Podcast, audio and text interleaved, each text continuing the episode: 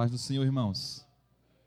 Estou muito feliz de estar aqui com vocês. É a primeira vez eu não conhecia, só conhecia de ouvir falar.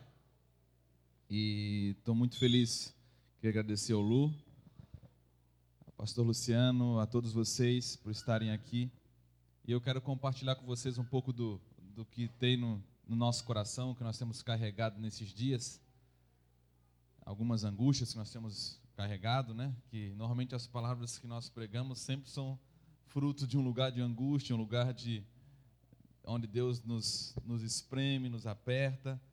E eu creio que por isso que é, isso é o legal, porque isso faz com que dos, das plataformas fluam vida, e não somente um, um sermão bonito, um sermão que você extraiu do Google, né? Sermão bonito, irmão, tem um monte. Mas vida mesmo, esse é o nosso grande desafio. O pastor Luciano falou, nós estamos no, no CFNAI, em Dallas, estudando a Bíblia, mas principalmente a língua inglesa, o inglês, para poder estabelecer uma conexão com o povo nativo, com a igreja americana, e nós retribuirmos o que durante anos a igreja americana fez pela nossa nação. Hoje eles vivem uma crise em quase todo o território nacional, que é uma crise moral, uma crise onde as igrejas elas vivem, é um país cristão, mas vivem uma pobreza que não é a mesma pobreza que nós vivemos. Lá eles têm tudo, mas falta fogo, falta paixão, falta falta vida muitas vezes. E o nosso desafio é esse. Deus poderia ter chamado um monte de gente, irmãos, para facilitar, poderia ter chamado gente que já sabia inglês, falar, tanta gente boa, mas Deus chamou a gente. Então, não sei porquê, não me pergunte como. Podia chamar um gurizão novo também, porque é bem mais fácil aprender com 20 anos do que com 40. A minha filha fala: Ô pai, você vai perder o português, não está pegando o inglês direito, fluente mesmo, o pai é em língua estranha. Então, assim, é, esse é o processo. Então, quando você está pedindo em tudo quanto é lugar, irmãos, a campanha agora é para você orar pelo pastor Fernando, para Deus tocar na mente dele e dar graça, dar fluência na língua para que nós possamos entrar na igreja americana e poder servi-los e levar. Nós não temos tudo, mas nós temos uma parte como igreja brasileira que eu creio que vai ser essencial para servir os americanos. Talvez vai ser, vai juntar com algumas outras partes, algumas outras conexões que Deus vai fazer e vai talvez trazer um, vai avivar aquela nação novamente que, que muitos lá sonham com esse dia. E eu quero compartilhar um texto de Deus, a palavra de Deus com você. Você pode abrir a palavra do Senhor lá em Mateus, capítulo 20. Eu tenho pensado muito nisso nesses dias. Muito se fala sobre avivamento, sobre tantas coisas, sobre o reino de Deus na nossa nação. Eu quero falar, irmão, a respeito do reino de Deus hoje também. Mas eu quero falar de um evangelho do reino que traz responsabilidade, que traz compromisso. E não somente vai nos chamar para ele, mas vai nos levar a algum lugar. Eu creio que Deus, ele tem uma palavra, ele tem um propósito para mim para você, ele tem um propósito para a igreja brasileira. Eu creio nisso. Não sei se você tem a dimensão do que Deus tem, o encargo que a igreja brasileira tem. Eu quero compartilhar porque nós ouvimos muitas coisas. É como o irmão, como o ministro estava aqui, ele, ele, ele afirmou que nós temos muitas palavras mesmo, mas o que falta muitas vezes para nós é um posicionamento. E nós confundimos, porque muitas vezes nós pensamos que o posicionamento que nós temos que ter é do lado de fora, primeiramente. Mas o principal posicionamento que nós temos que ter é do lado de dentro. Porque do lado de fora nós confundimos muitas vezes o posicionamento com fazer o bem, praticar o bem. Isso é bom? É. Mas não é tudo o que Deus quer. Deus quer uma disposição interna, algo que os homens não veem. Algo que não é eu não consigo mostrar para vocês, mas Deus vê. Sem você falar, sem você expressar absolutamente nada. Deus vê uma disposição aí de algo que nós vamos ver hoje. É uma pergunta. O tema dessa mensagem, se nós pudéssemos dar, é exatamente esse: estamos nós prontos para beber o cálice do Senhor? Porque ele fala muito sobre esse cálice. E não é, eu aqui não estou falando de uma conversão. Eu estou falando, não estou falando de salvação, eu estou falando de algo que ele te salvou para você beber esse cálice. Ele te salvou para gerar essa disposição, para você assumir isso, para você beber isso, o cálice do Senhor, que vai além de uma vida cristã, vai além de daquilo que nós conhecemos como religião, vai além de você praticar algumas coisas do lado de fora. Tem muita gente fazendo muitas coisas boas do lado de fora, mas em muitos momentos não estão não estão do lado de dentro, alinhados com o Senhor. Por isso, eu tenho, irmão, não sei se é heresia, você pode considerar como heresia se você quiser, mas eu creio que no decorrer da palavra nós vamos deixar isso mais claro. Mas eu creio que Hoje, a igreja brasileira, nós em muitos lugares não experimentamos um derramar do Espírito forte, genuíno, exatamente porque nós começamos algo, mas nós, Deus sabe quem tem realmente disposição de beber o cálice do Senhor. Quando ele fala de cálice, ele está falando de uma disposição, exatamente um cálice de, de angústia, de sofrimento, de você estar tá disposto a passar por qualquer coisa, não para fazer a sua vontade, não para estabelecer o um ministério, não para fazer a, a obra de Deus, mas para agradar a Deus. Como está lá em Efésios capítulo 1, ele, nos, ele fez, ele nos fez em Cristo agradáveis a Ele. Então, quando Deus te chama, Ele não te chama primeiramente para fazer uma obra boa, uma, algo bonito, porque você pode expulsar demônio, irmão, você pode curar enfermo, você pode fazer obra social, você pode fazer tudo que você quiser de bom, mas talvez isso não significa que você está agradando Ele. Porque agradar a Ele, irmão, vai, vai fluir de um, de um posicionamento interno vai fluir de algo interno, de um, de um posicionamento interior, uma disposição de você de você cumprir o propósito eterno de Deus, custe o que custar. E isso vai envolver exatamente não uma, um relacionamento que você sabe que existe um propósito eterno para você, mas isso vai além, é de você saber que Ele, Ele tem algo para você e você vai completar, e para você completar isso, é necessário você uma palavra que hoje nós não gostamos muito na igreja brasileira, mas é, vai envolver angústia, tribulação e sofrimento.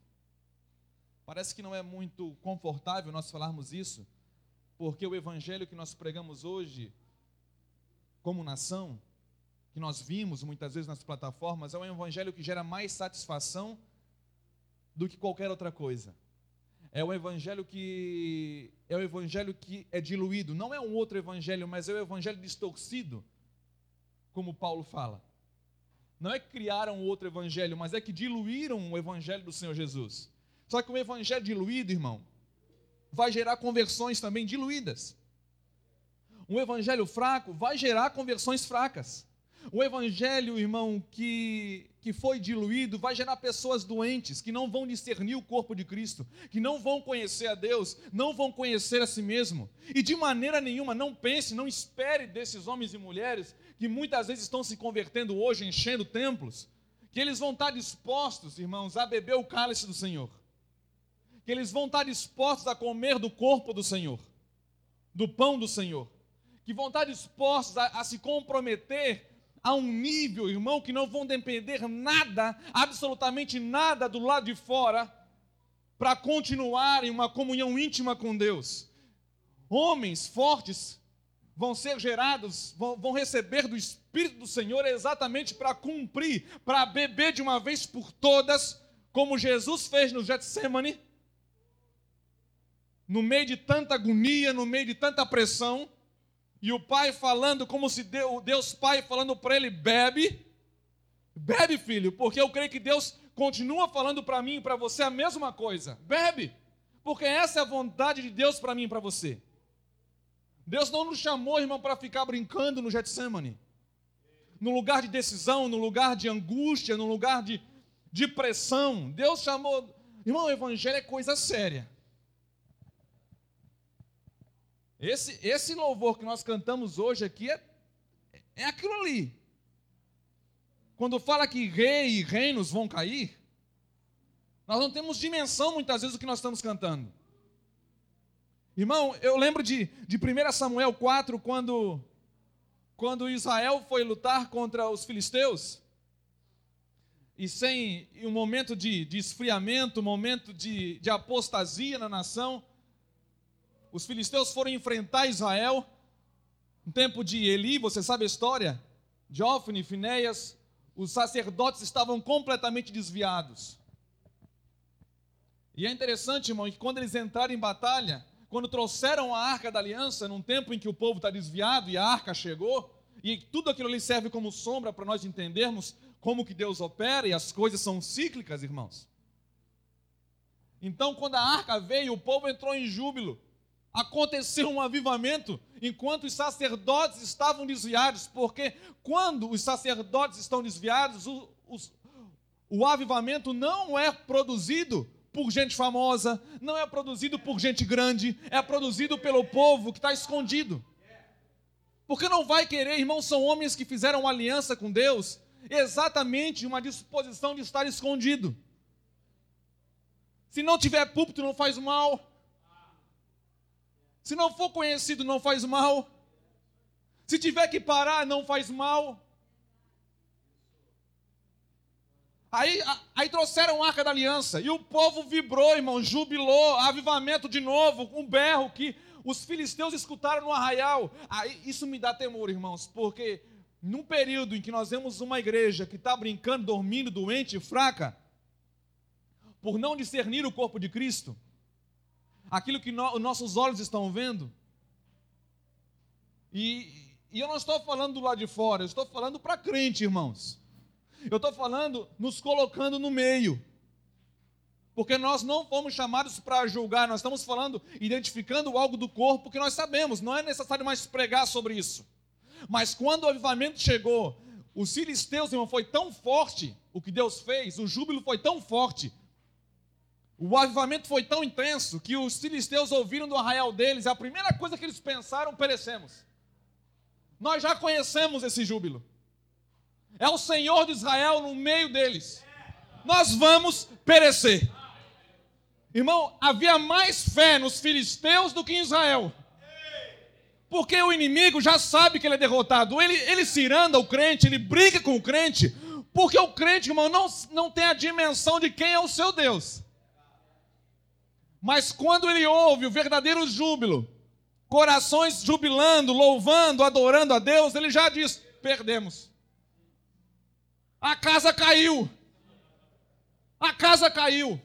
Só que eles entraram em guerra, irmão. E pasme você, a primeira coisa que acontece num período como esse, onde avivamento acontece, em período que a igreja está desalinhada, sacerdotes caíram. Ofne e morreram. Muitos de Israel morreram. E eu fico pensando, me dá temor. Sabe por quê? porque nós estamos diante de alguns de nós estão diante de decisões em lugares de decisão tão grande. Nós estamos brincando com algumas coisas tão sérias. E é por isso, irmão, que eu falo para você com toda certeza. Por isso que há muitos entre nós que dormem, que estão fracos e estão doentes. Por não discernir. Por não discernir, os discípulos que estavam com o Senhor no Getsemane não foram capazes de ficar vigiando, dormiram por não discernir o que estava acontecendo, por não discernir o corpo de Cristo, o que Cristo estava vivendo naquele momento, e por não discernir o que Deus está fazendo nos nossos dias, muitos de nós, como o corpo deve se movimentar, por não discernir a vocação de cada um, por não discernir o propósito eterno de Deus, ainda muitos estão dormindo, e, e o pior, pensam que estão acordados, irmãos, é o pior sono que pode existir tem a insensibilidade de quem está dormindo, e tem uma falsa convicção de que está acordado. E isso é extremamente perigoso nos dias em que nós estamos vivendo, porque, irmão, nós não temos muito tempo. Nós não temos mais tempo de ficar brincando num lugar como esse. Olha só, Mateus 20, o que vai mostrar para nós. Mateus 20. Podemos ler a partir do versículo 20. Então se aproximou dele a mãe dos filhos de Zebedeu, com seus filhos adorando e fazendo-lhe um pedido. E ele disse-lhe: Que queres?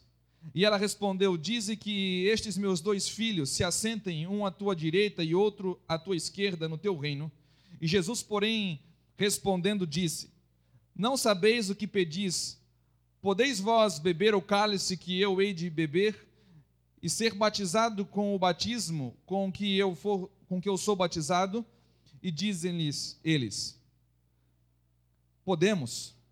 E diz e diz-lhe ele: Na verdade bebereis o meu cálice, mas o assentar-se à minha direita e à minha esquerda não me pertence dá-lo, mas é para aqueles para quem meu Pai o tem preparado. Primeira coisa eu quero acentuar aqui para mim e para você hoje. Nós estamos diante de discípulos que não sabem pedir como convém. Alguns evangelhos vão mostrar os dois, Tiago e João, pedindo, e outro vai mostrar a mãe deles pedindo. O fato é que eles pediram. Não vamos ater no detalhe se é um quem pediu, mas o fato é que os três estavam querendo a mesma coisa. E o que importa para nós aqui é que os discípulos, discípulo direto do Senhor Jesus, que andaram com ele, que estava vendo ele diretamente todos os dias, eles ainda não sabiam como pedir, porque pediram coisas erradas pediram para sentar um à direita e um à esquerda, e a, e a resposta do Senhor Jesus foi exatamente uma outra pergunta: Podeis vós beber o meu cálice e ser batizado? Algumas versões, em outras línguas, diz, ou ser batizado com o meu batismo. Um batismo, algumas até acrescentam batismo de sofrimento, batismo de angústia. E na hora eles falaram: Claro que nós podemos. E eles não estavam mentindo, porque o Senhor, irmão, sabia que havia uma distorção, uma falta de entendimento a respeito, através do pedido deles de assentar uma direita e uma esquerda. Mas Jesus sabe, como sabe, quando olha para mim e para você, ele já sabe, irmão, antes, quando você for chamado, ele já sabe disso. Quem realmente está disposto a beber o cálice dele? E na hora que eles falaram, olha, nós estamos dispostos a beber o teu cálice e a ser batizado com o teu batismo. E Jesus falou, claro, vocês estão dispostos e, e vocês vão bebê-lo. Para mostrar que, que tem discípulo, tem um cálice para beber. Eu não sei o que, o que nós queremos ser, o que a igreja dos nossos dias realmente quer ser. Se nós queremos somente uma festa ou se nós queremos realmente um cálice. Se nós queremos simplesmente um presente ou se nós queremos exatamente o corpo, o cálice do Senhor. E o Senhor falou para eles: vocês vão beber, mas o assentar-se à minha direita e à minha esquerda não é assunto para vocês agora e nem para mim, porque não sou eu que vou decidir isso, é o Pai que está no céu. E isso, irmão, vem mostrar o porquê que muitas pessoas não entendem o que nós falamos a respeito do reino dos céus, reproduzem muitas vezes sem nenhum entendimento, simplesmente com mais uma nova onda de sermão, mais uma estratégia, porque realmente é bonito, e usam a Bíblia para isso, porque, afinal de contas, antes que Jesus viesse nos, nos últimos dias, como sinal, o evangelho do reino seria pregado em todas as nações. Porque esse é o evangelho que Jesus veio pregar. Não é à toa que na maioria das parábolas o começo é: o reino de Deus é semelhante a. E Jesus contava uma parábola. E o reino de Deus é semelhante e contava uma parábola. E quando os discípulos perceberam que ele usava de parábolas, podia usar outra coisa, mais fácil. Podia, ele podia explicar de uma outra forma. E os discípulos perguntaram, mestre, por que, que tu pregas por parábolas? E para envergonhar um monte de pregador hoje, nosso estilo de pregação, Jesus dá uma resposta que me envergonha, porque ele fala: Olha, eu prego para que ninguém entenda. É o estilo de Jesus, irmãos. Jesus não é o pregador que ele está preocupado em agradar homens, ele está preocupado em fazer a vontade do seu pai. Cuidado dos negócios do pai. E ele sabe que o negócio de Deus é estabelecer o reino vai trazer um reino, estabelecer uma cultura. Ele veio trazer isso. E o reino, ele era, ele era a incorporação, ele era a manifestação clara, plena do reino. O reino estava explícito nele. Não via quem, quem tinha os olhos fechados. não ouvia quem tinha os ouvidos fechados, não sentia quem tinha o coração endurecido. E Jesus falou para os discípulos: Olha, eu prego assim para que eles não entendam. Mas e nós, Senhor? A vocês é dado conhecer os mistérios do reino.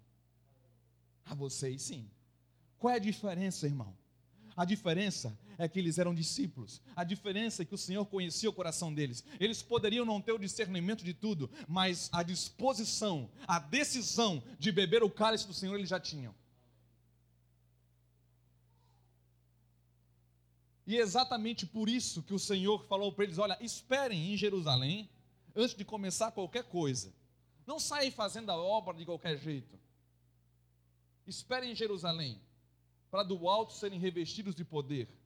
Por quê? Porque o Espírito, irmão, vem sobre nós, vem habitar em nós exatamente para nos dar graça, nos ensinar, nos consolar, nos guiar, exatamente para nós completarmos isso que nós, eu estou usando aqui a, uma linguagem que eu estou chamando de cálice do Senhor.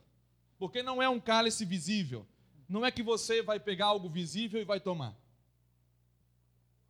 Mas é uma disposição interna que Deus conhece, irmão. Não adianta disfarçar, não adianta você fazer cara de crente, não adianta você botar roupa de ver Deus, não adianta fazer nada, não adianta fazer a obra boa, porque nos, vai passar vergonha, tá? Deixa eu te falar, vai passar muita vergonha, porque no último dia, no Evangelho lá de Mateus, fala que, logo no Sermão da Montanha, ele já vai falar: olha, no último dia, muitos virão e falarão: Olha, vão, irmão, vão dar carteirada no Senhor, vão ter a cara de pau de querer provar alguma coisa diante do Rei dos Reis. De vez de cair como morto, eles vão querer falar.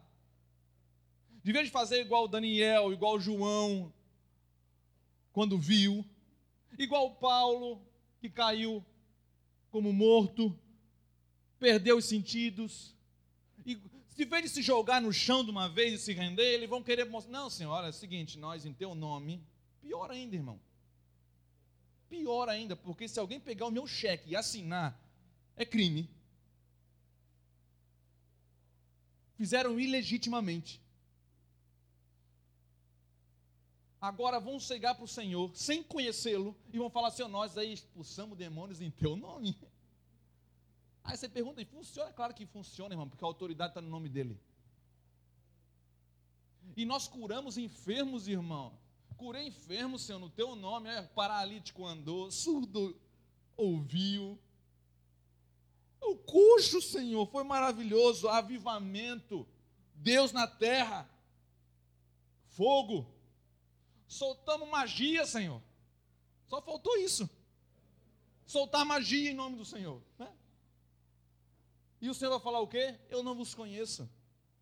Porque Deus sabe, irmãos, que a revelação do reino não adianta você querer botar a goela abaixo em ninguém. O reino é algo que é destravado, que é dado de forma sobrenatural para aqueles que têm disposição de ir além. Lucas 17, irmão, vai, vai mostrar os fariseus. Os fariseus, assim como o restante dos judeus, do povo de Israel, esperavam o reino com sinais cósmicos, uma coisa que uma coisa esplendorosa que acontecesse, porque eles estavam debaixo do poderio romano, do governo romano, e eles esperavam um negócio assustador, um negócio assim de Hollywood. Negócio de filme. E eles chegaram para o Senhor e perguntaram: Senhor, é, totalmente ignorantes, e eles perguntaram para o Senhor: quando é que o negócio vai vir aí, esse teu reino aí? Quando é que vai aparecer tal para nós? Eles esperavam sinais. E tem um monte de crente hoje esperando do lado de fora uma coisa que Deus já colocou do lado de dentro, irmãos. Está até hoje tateando ainda. Está até hoje querendo enxergar, dar razão, buscar sentido do lado de fora. Nunca vão ter sentido, irmão.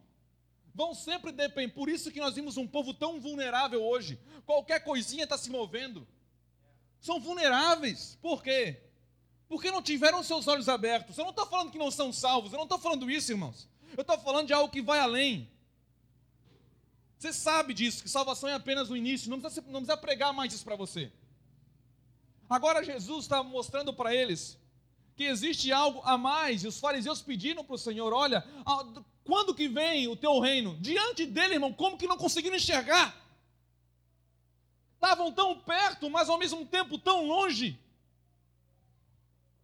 Não entenderam absolutamente nada, e o Rei dos Reis, a manifestação, a revelação pura do reino, clara, genuína, estava diante deles, eles não conseguiam enxergar. Então, se Jesus não abriu a mente deles e colocou do lado de dentro, na marra, não adianta você tentar fazer, irmão, que é sobrenatural o negócio. É dado de forma sobrenatural algo que é sobrenatural. E ele falou para eles: olha, o reino não vem, eh, não vai estar aqui, o reino não vai estar ali, mas o reino está entre vós. Então é isso que, que importa, é isso que vai determinar, porque eles não conseguiram ver, eles não conseguiram enxergar o que estava diante deles. E o que nós precisamos entender hoje dentro, a partir da mensagem que nós lemos em, vemos em 1 Samuel 4, quando nós vimos o povo de Israel perecendo, Ofni e Finés morrendo, Eli depois vai morrer também, porque Deus, Deus faz uma limpa quando vem, quando se levanta um povo, irmão, não adianta, nós precisamos entender que quando um povo se levanta, não é se levanta para aparecer, se levanta em adoração, em arrependimento, porque o start de um, de um avivamento é o arrependimento. O botão de start é exatamente uma. É, quanto mais convicção de pecado, mais forte nós vamos experimentar o mover de Deus nos nossos dias. Se a convicção for pouca, pouco vai ser o mover que nós vamos ver na nossa nação, na nossa geração. Não adianta ficar querendo esperar coisas grandes do lado de fora. Coisas grandes o Senhor colocou do lado de dentro. O posicionamento que vai definir você enxergar isso que é algo grande que ele falou para os fariseus é exatamente do lado de dentro. Deus, engraçado, tudo que era do lado de fora, Deus colocou para o lado de dentro. Não adianta querer esperar do lado de fora. Eu vejo hoje uma crise no meio da igreja, buscando, irmão, o sentido, a razão do propósito, sempre esperando de alguém, de um movimento ministerial. Quando é, que, quando é que vai acertar o ministério? Quando é que vai ser criado tal coisa na igreja? E quando é que. Porque tem gente desanimando com isso. Você já viu, conhece, fica desanimado? Como é que, irmão, nós estamos, nós estamos falando do reino eterno. E tem crente desanimando porque está com crise ministerial na igreja. Está faltando obreiro, está tá faltando ministério. Ah, o pastor prometeu tal coisa e não fez ainda. Ah, irmãos, pelo amor de Deus. Isso mostra a nossa superficialidade. Nós estamos igual o fariseu diante do Senhor, com tudo para aprender, com a revelação toda pronta, e nós estamos querendo ainda esperar. É, onde é que é, Senhor? Nós estamos querendo ver do lado de fora o que Ele colocou. Irmão, está tá entre nós já.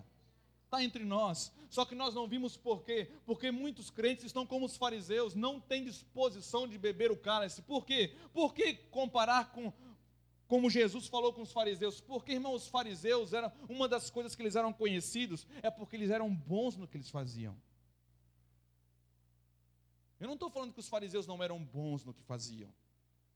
Irmão, o fariseu era perito na lei.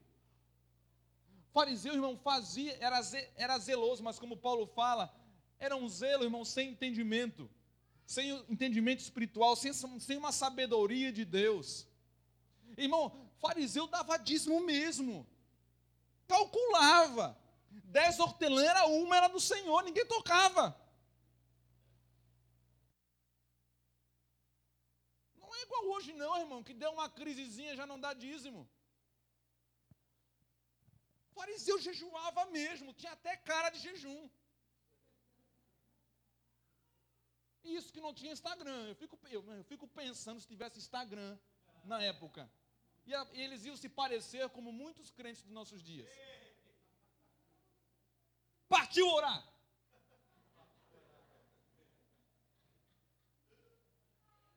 Tira foto, irmão. Eu já vi. Não sei se você já viu. Eu já vi crente ajoelhado tirando foto. Se isso não é farisaísmo, se isso não é uma raiz, uma influência deles, eu não sei o que, que é, irmãos. E jejum? O Senhor deu toda a estratégia como se fosse uma estratégia de guerra, irmãos. Que o negócio é sério. Irmão, nós, nós, irmão hoje a igreja vacalhou muita coisa. A religião conseguiu, uma falsa religião, conseguiu destruir aquilo que é tão santo, tão puro, tão simples. Jesus falou: quando jejuar, faz o seguinte, lava o rosto, limpa os olhos, bota uma balinha na boca para não ficar com bafo de jejum, né? Nós fizemos diferente, irmão. A gente chega na casa do irmão, quer comer? Não, estou em consagração, jejum de Daniel. E nós usamos muitas vezes isso, irmão, para uma autojustificação, para nós gerarmos uma santidade com o nosso próprio, com a nossa própria força. Nós tiramos, nós estamos tirando o que é de Cristo e trazendo e absorvendo e tomando nas nossas mãos uma coisa que é em Cristo. Nós somos justos, sim, não, mas não por obra própria, é em Cristo. Se nós vamos agradar a Deus, irmão, não é através de jejum, através de oração que você faz na marra, estratégia humana para se vangloriar. É em Cristo, Efésios 1. Nós somos agradáveis nele. Fomos feitos agradáveis do Senhor Jesus para Deus. Esse é o mistério.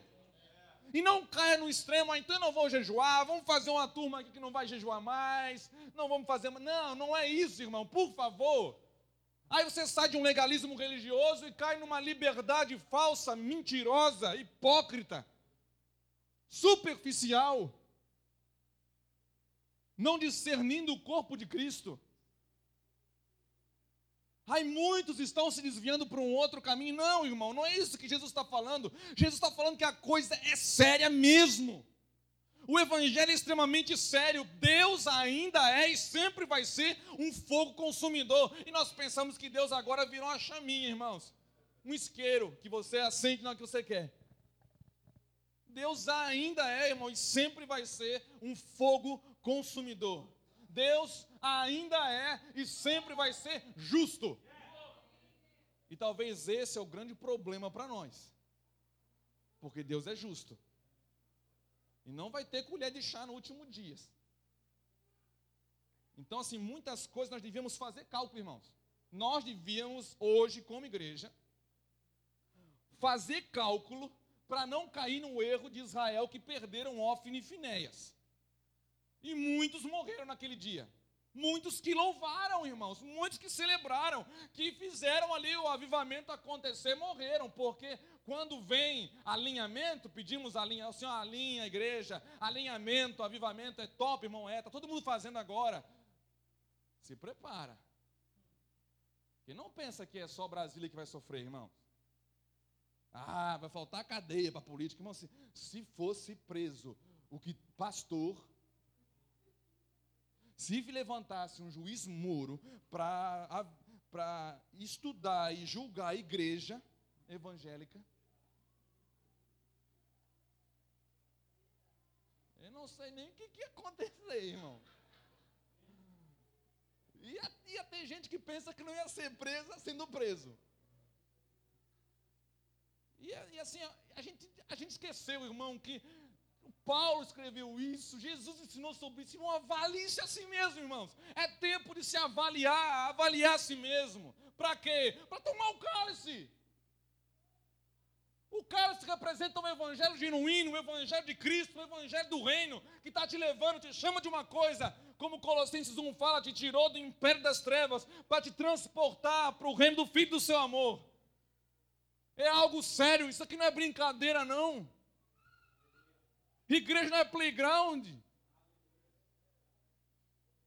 É como a primeira ceia, olha, vão até a casa de um homem que vai estar com um cântaro, de água, pede para ele levar você até a casa dele, sobe até o cenáculo preparado para ceiar, e a ceia não era brincadeira, irmão, a ceia era uma coisa séria, eu estou até, até medo de tomar ceia hoje.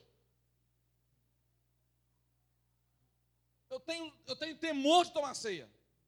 Porque nós saímos de um extremo onde a igreja um dia proibia tomar ceia porque pensava que ceia era só para santo. Aí nós entendemos uma partezinha da revelação.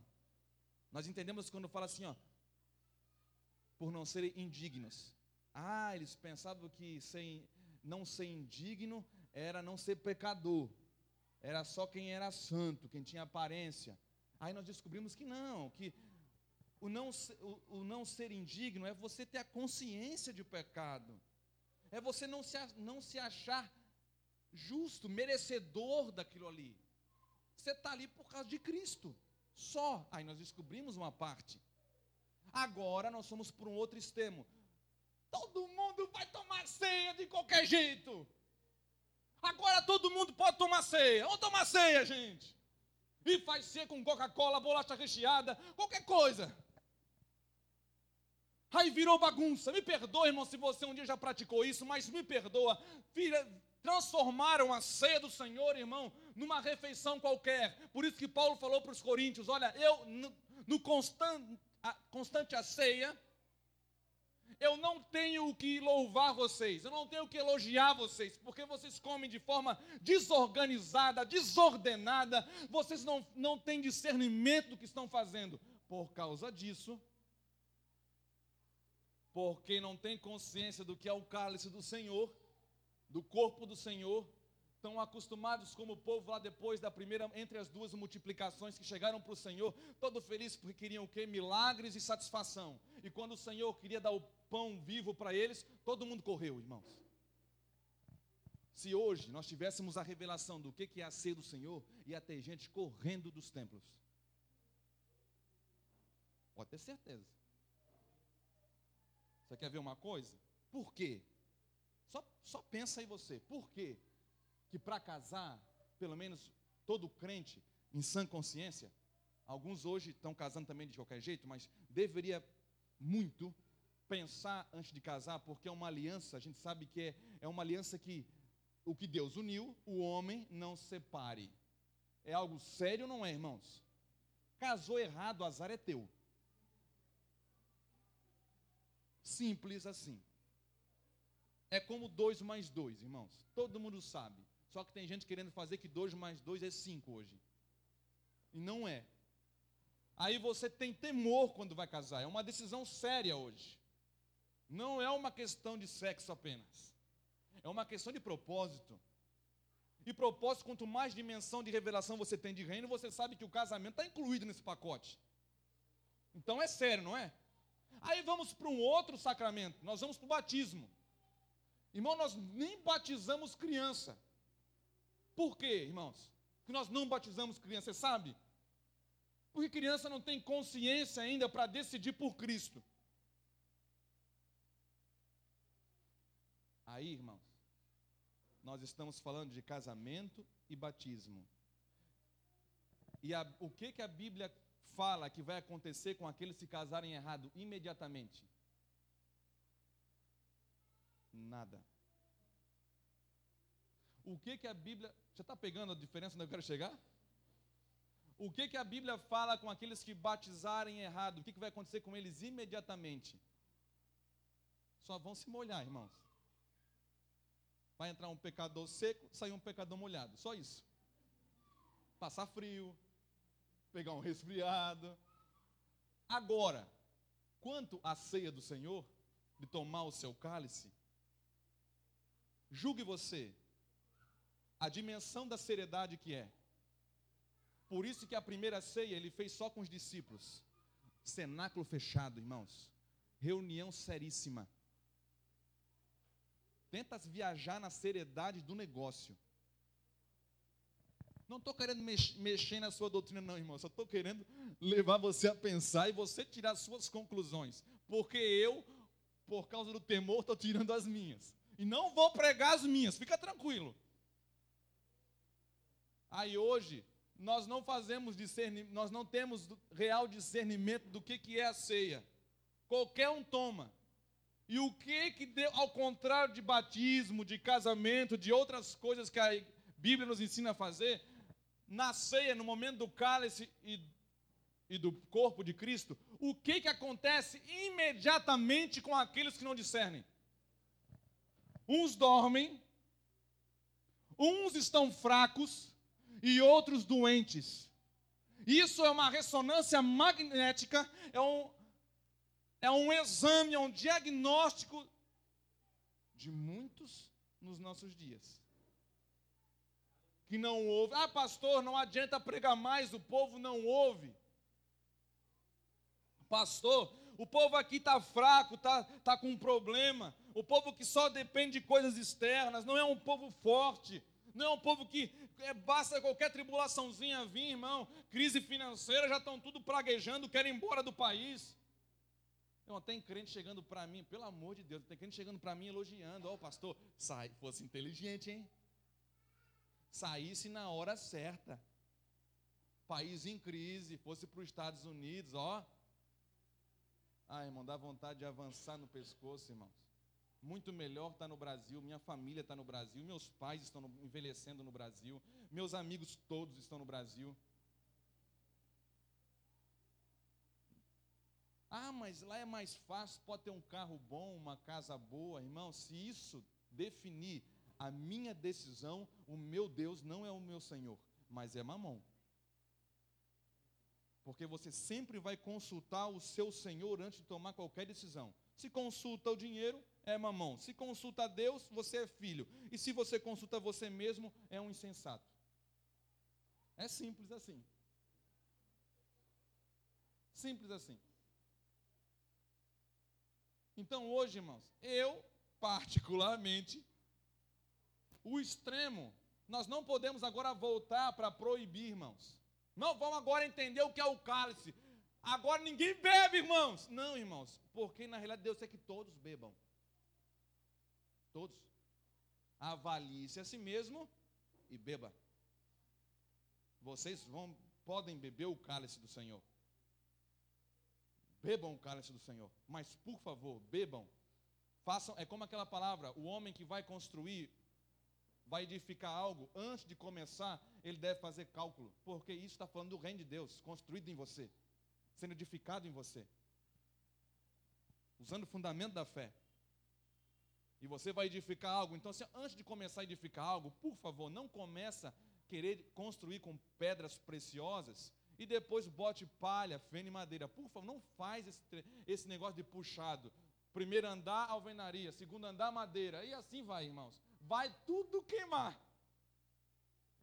Você vai ser envergonhado. A palavra fala: se esse homem fez o cálculo errado ou não fez cálculo, vai vir ele vai passar vergonha, não vai concluir a obra. Então vamos fazer o seguinte como igreja hoje: cada um faz o seu cálculo, irmão. Não é para mim calcular o seu. Não é para você calcular o do irmão. Não, pastor, o irmão fulano de tal está tomando indevidamente, ou não quer tomar o cálice do Senhor. Deus não está falando do outro, Deus está falando de você. Deus está falando para mim. Quem tem ouvidos, ouça. Deus não está falando para você ser a boca de Deus. Deus está falando isso. Deus está falando isso. Avalie-se cada um a si mesmo. É momento de nós fazermos cálculo se eu estou afim de beber o cálice do Senhor mesmo ou não. Se eu estou afim, irmãos, de chegar, ou eu vou continuar pedindo para o Senhor de uma forma errada, como os próprios discípulos pediram. Olha, eu quero sentar mesmo querendo posições, envolvendo o orgulho pessoal, envolvendo vaidade ministerial, de querer se assentar um à direita e um outro à esquerda, porque afinal é isso que muitos hoje ainda estão pedindo. Estão querendo mais uma posição do que exatamente você quer um propósito, mergulhar e você cumprir a vontade de Deus, de acordo com a vontade de Deus e do jeito de Deus. Minhas filhas estavam orando comigo nesses dias, lá em Dallas, porque elas queriam voltar para o Brasil imediatamente. Queridas irmãos, pensa em duas meninas que sofreram, que elas não foram para a Disney, ao contrário que muita gente pensa. Elas chegaram lá, o inglês delas de 0 a 10 era menos um.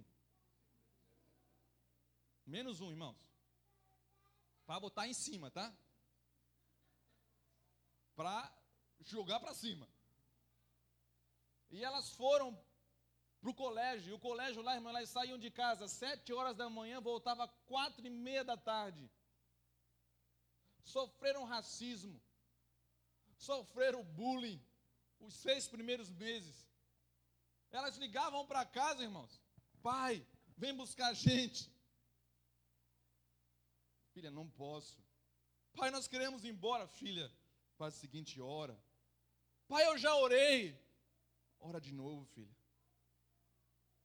Pai, mas eu já orei, filho, não tem outra saída, ora de novo. Vai para o banheiro, vai em algum lugar. É um batismo que elas estão passando, eu sei, elas não sabem ainda. É um batismo de angústia. É um Deus forjando o caráter delas. Pai, está acabando com a nossa vida. Então, irmão, você, você vê, irmão, que, que esse é um evangelho diferente. É um evangelho diferente. Um ano, irmão, sem púlpito. Por isso que eu estou pregando todo dia, matando a saudade, irmão. Se a gente perguntou, quer que marque todo dia? Opa, marca todo dia, porque eu estou com saudade, um ano sem pregar.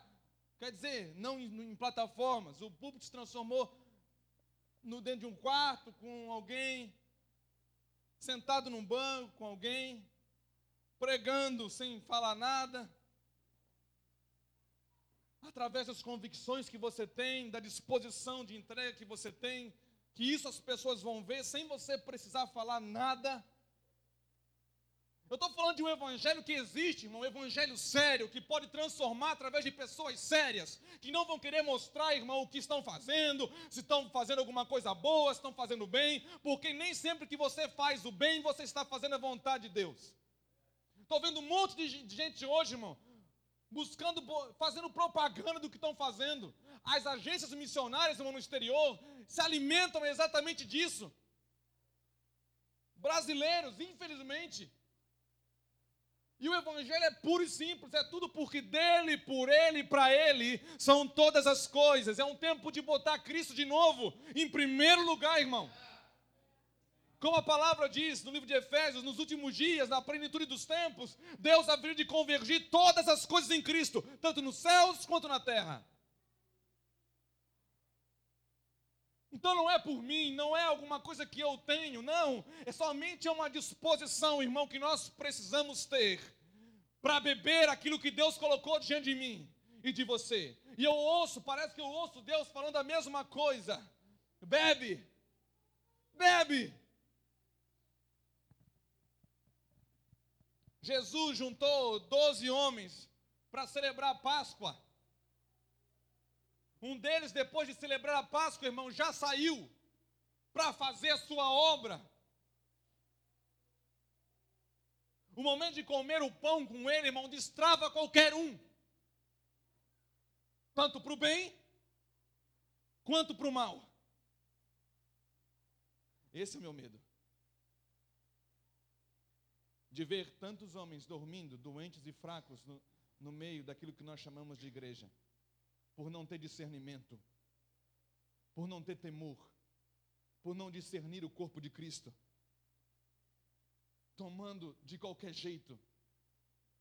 Até falam que são pecadores, não, eu sou pecador, sou o pior de todos, mas não tem discernimento do que, não tem disposição, como Paulo fala em Gálatas, olha, vão parou de conversa, eu trago no meu corpo as marcas, o sofrimento de Cristo.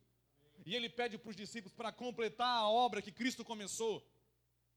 Eu esmurro, 1 Coríntios 9, eu esmurro o meu próprio corpo, para eu mesmo no que prego não ser reprovado. Irmão, evangelho é uma coisa séria ou não é? Ou eu estou enganado? Ou a minha Bíblia é diferente?